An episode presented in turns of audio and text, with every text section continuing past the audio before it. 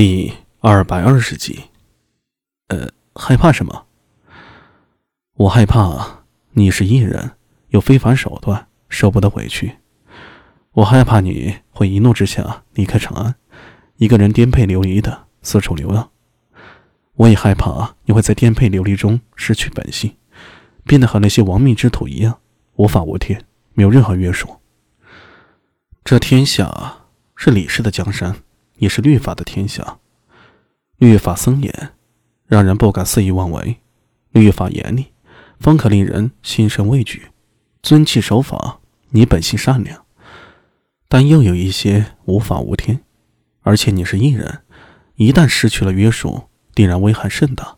所以，我宁愿你一辈子做囚徒，也不希望你去做那亡命之徒。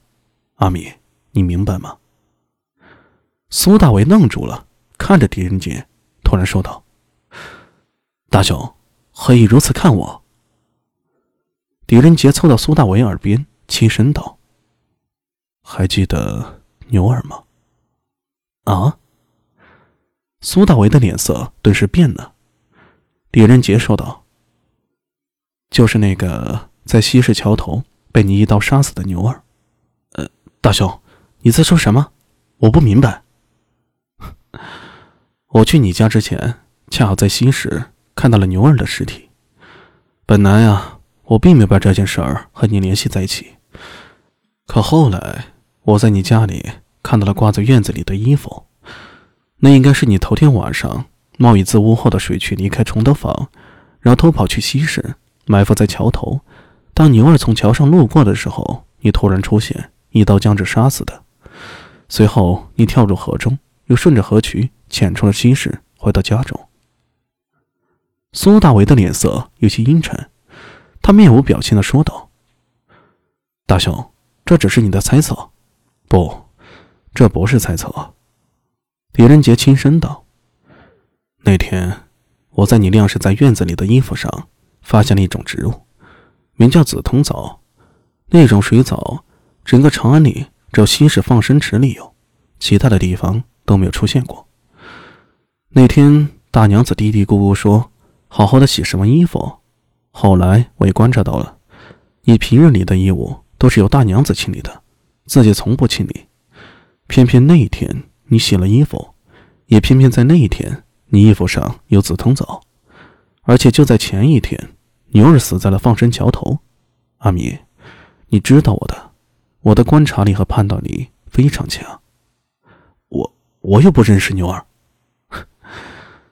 你不认识，但大娘子认识啊。苏大为再次沉默了。你去年病倒在榻上，需要一味名贵的药材，于是大娘子拿着当年陪嫁的首饰，变换了银两。本来她打算去药店里买，可没想到被牛儿发现了，于是花言巧语，用假药骗走了大娘的钱。刘志大急了。当大娘发现之后，一气之下也病在了床上。你母子二人差点因此丢了性命。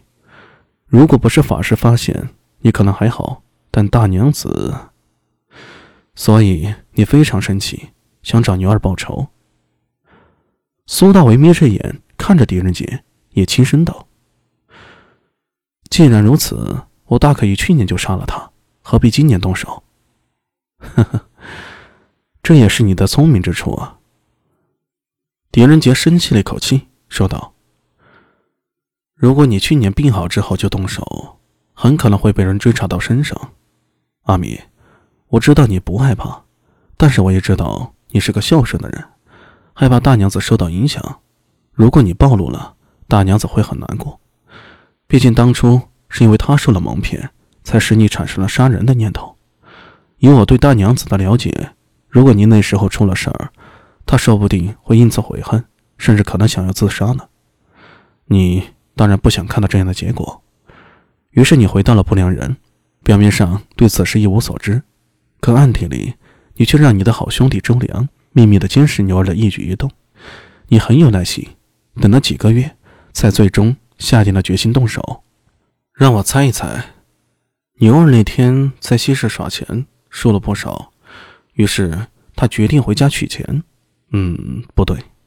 或许是这样的，他输了钱，有人向他逼债，说了很多难听的话，让牛儿气呼呼的离开了。嗯，这样或许更加合理，因为一个赌徒若输红了眼，只会想着翻本，不会离开。那个人应该就是周良了。